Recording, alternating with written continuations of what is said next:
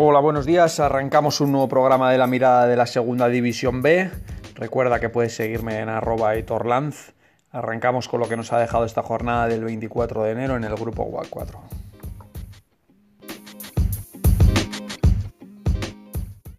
Bien, vamos con lo ocurrido en el subgrupo A, Algeciras 3, Recre 1, Atlético Saluqueño 0, Las Palmas B1, Cádiz B1, San Fernando 2, Tamaraceite 1, Linense 0 y Club Deportivo Marino 0, Marbella 3. En este grupo se han jugado todos los partidos, así que poquito a poco la clasificación ya va cogiendo la pinta definitiva, vamos a decir. El Algeciras, bueno, venía de una dinámica negativa en la que había ganado dos de los últimos nueve puntos estos tres puntos, la verdad, que alejarán fantasmas que podrían ir acercándose ya al equipo de, de Salva, pero lo cierto es que, bueno, pues una victoria incontestable, buen partido, creo que dominado de, cabo a rabo. Es verdad que el Recre termina con nueve futbolistas, pero vamos, que la victoria me, me, dio la impresión de que fue justa y merecida, ¿no? Al final, además, aleja a un rival directo como el Recre, le deja ya a 11 puntos, es verdad, con un partido menos, pero únicamente con 7 jornadas por delante, lo que son 21 puntos, parece difícil que el Recre pueda ya alcanzarle y por lo tanto, pues le está prácticamente descartando para esa primera posición, ¿no? El Recre tendrá que centrarse en ser capaz de recortar a San Fernando y de Atlético Sanluqueño, es verdad que el Atlético Sanluqueño pues ya está entrando en ese pequeño bache que todos los equipos acaban atravesando antes o después, lleva dos derrotas seguidas y lo tiene a cinco puntos con un partido menos que lleva el Recre jugado, ¿no? Veremos si el Recre es capaz de darle la vuelta la semana que viene, que visita a Las Palmas B, un equipo complicado que lleva cinco semanas sin perder, a pesar de estar ahí abajo en la clasificación. Bueno, veremos si es capaz de darle la vuelta a esta situación. Por su parte, lo que decíamos, ¿no? El Atlético Sanluqueño lleva dos derrotas consecutivas. Esta semana terminó con 10 con la expulsión de Barrios y cayó ante un Las Palmas que la verdad es que llevaba cuatro empates consecutivos, el que está siendo complicado de vencer y que con, este, con esta victoria, pues de alguna manera refrenda el buen hacer que está teniendo, ¿no? Lo que venimos diciendo, le está costando hacer gol porque únicamente ha metido cinco, pero es verdad que en defensa pues tiene bastante solvencia, ¿no? Ha recibido nueve goles en diez partidos y ahora mismo está en disposición de pelear por la salvación. Una salvación que va a estar muy igualada en el grupo 4, incluso en la propia unificación vemos que ahora mismo hay cuatro equipos con 10 puntos y dos equipos con 13. Por lo tanto, eh, este grupo va a estar muy reñido por la parte baja también, ¿no? En el, en el, San Fernando, perdón, destacar, bueno, pues que el equipo ya veníamos diciendo que estaba en buena dinámica, ha perdido un partido de los últimos cinco, con los otros cuatro victorias, ya es segundo, es un equipo que está llamado a estar arriba. Volvió a meter Viaviani, es verdad que es un jugador veterano, pero, pero que está dando un rendimiento muy, muy alto, creo que lleva ya tres goles, es un puñal el tío y la verdad que físicamente es un portento. A mí la verdad que este chico no lo conocía y me está sorprendiendo. La pena que tiene ya creo que 32 años y no 24 para tener todavía unos añitos por delante para deleitarnos, ¿no? Tamaraceite venció al Inense, Tamaraceite ha salido de ese pequeño bache, había sumado uno de los últimos seis puntos y esa victoria pues le permite engancharse a ese tren cabecero, vamos a decir, a acercarse al Atlético Sanluqueño que como decimos lleva dos derrotas consecutivas. ¿no? Por su parte, el Inense ha perdido un poquito ese flow que llevaba, vamos a decir, con, con, con 4 de 6 y está en esos puestos bajos de la, de la tabla, ¿no? Empatado con Marbella y Recre, los tres con un partido menos, y veremos cómo resuelven sus partidos aplazados, porque van a ser determinantes para ver si son capaces de, de tratar de acercarse a los puestos de arriba. ¿no? Tamaraceite sigue rentabilizando mucho los goles, con nueve goles a favor únicamente y 17 puntos, cuarto en la clasificación se está abriendo un pequeño hueco, hueco, como decimos, con los tres eh, siguientes, que son tres aspirantes realmente. Vamos a ver si son capaces de resolver sus partidos. Y por último, el, Club Deportivo Marino con el Marbella. El Marbella, bueno, pues ganó 0-3, necesitaba un partido cómodo, necesitaba ganar después de tres semanas sin hacerlo, lo hizo.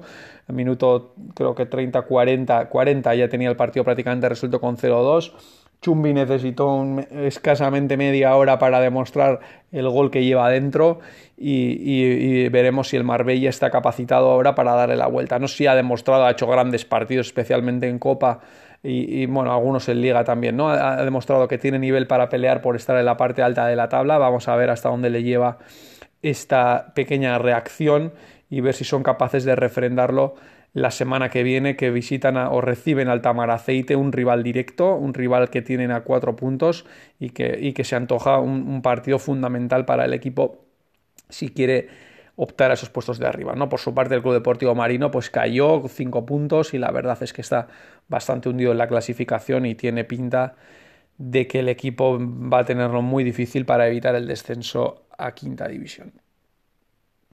Pues bien, después de analizar el subgrupo A, nos vamos al subgrupo B. Linares 1, UCAM Murcia 0, Córdoba 1, Yeclano 2, Murcia 0, Betis B 2, Sevilla B 2, Granada B 0 y Elegido 1, Lorca 1.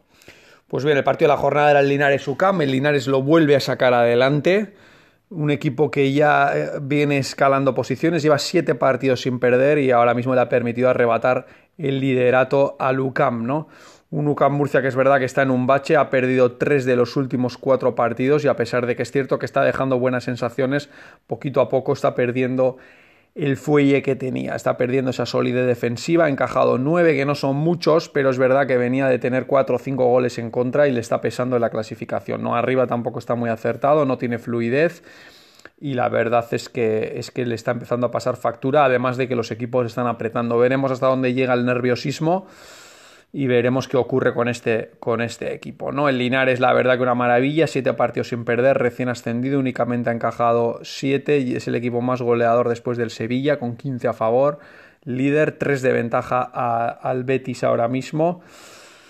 Y todo apunta a que este equipo, si sigue así pasito a pasito, ya quedan solo 21 y pasito a pasito puede acabar dando la campanada y meterse en esos puestos por el ascenso a segunda división, lo que sería una auténtica machada. El Córdoba no aprovecha la oportunidad del duelo directo, cae 1-2 con el Yeclano. Ya decíamos que los dos equipos venían en buena racha. El Córdoba eh, la semana pasada decíamos que Pablo Alfaro había sido el mejor debutante de la historia en un banquillo del Córdoba.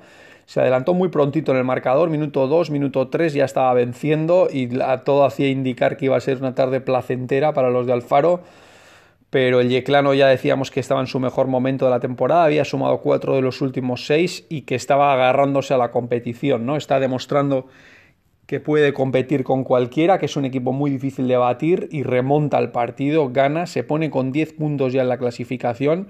Es verdad que tiene un trecho todavía hasta el siguiente, que es el Sevilla con 15, pero está compitiendo y, que, y aun cuando se junten los grupos ya, ya tiene casi garantizado, si sigue un poquito en esta línea, que va a estar por lo menos en los puntos, ¿no? Viene de estar hundido, estar último, y lo cierto es que poco a poco está sacando la cabeza de una manera impresionante. Este equipo está en una dinámica ascendente.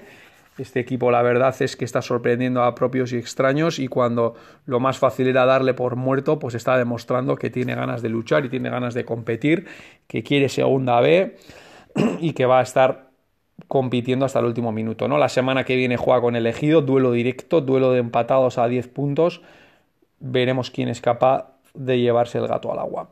El Betis en, su enfrentamiento contra el Murcia en Murcia gana 0-2. Vuelve a mojar Raúl, que ya lleva 6. Lo de este chico es como para vigilar. Desde luego hay que seguirle de cerca porque la verdad es que, es que está dejándonos unos números fantásticos. El equipo lleva 11 y él lleva 6. ¿no? Este equipo lleva ya 10 jornadas sin perder cayó en la primera jornada y no, no ha vuelto a, perder.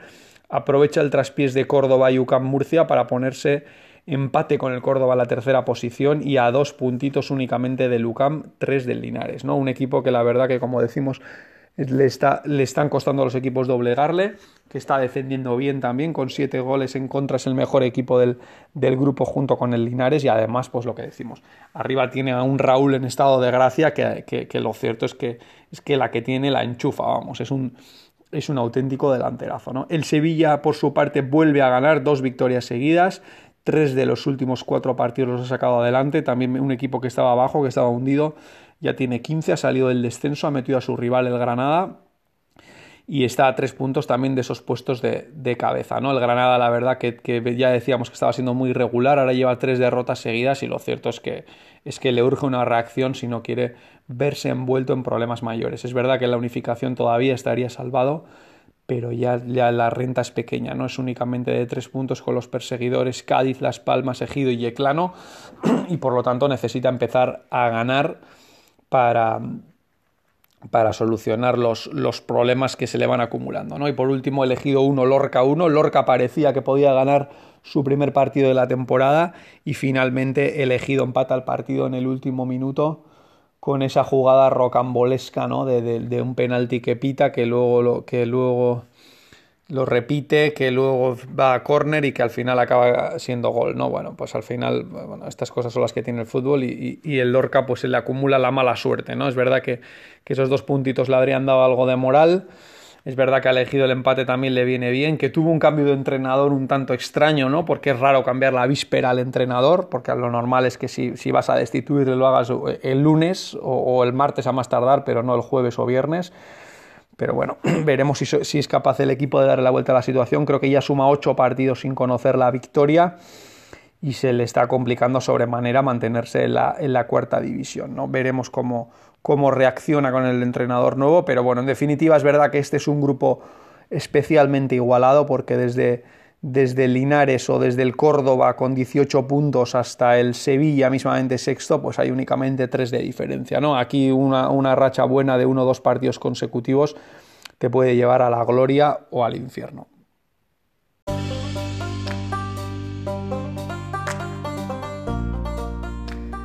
Pues bien, esto ha sido todo por hoy en el grupo 4, espero que os haya gustado. Seguimos con el 5, un abrazo a todos, que paséis un buen día.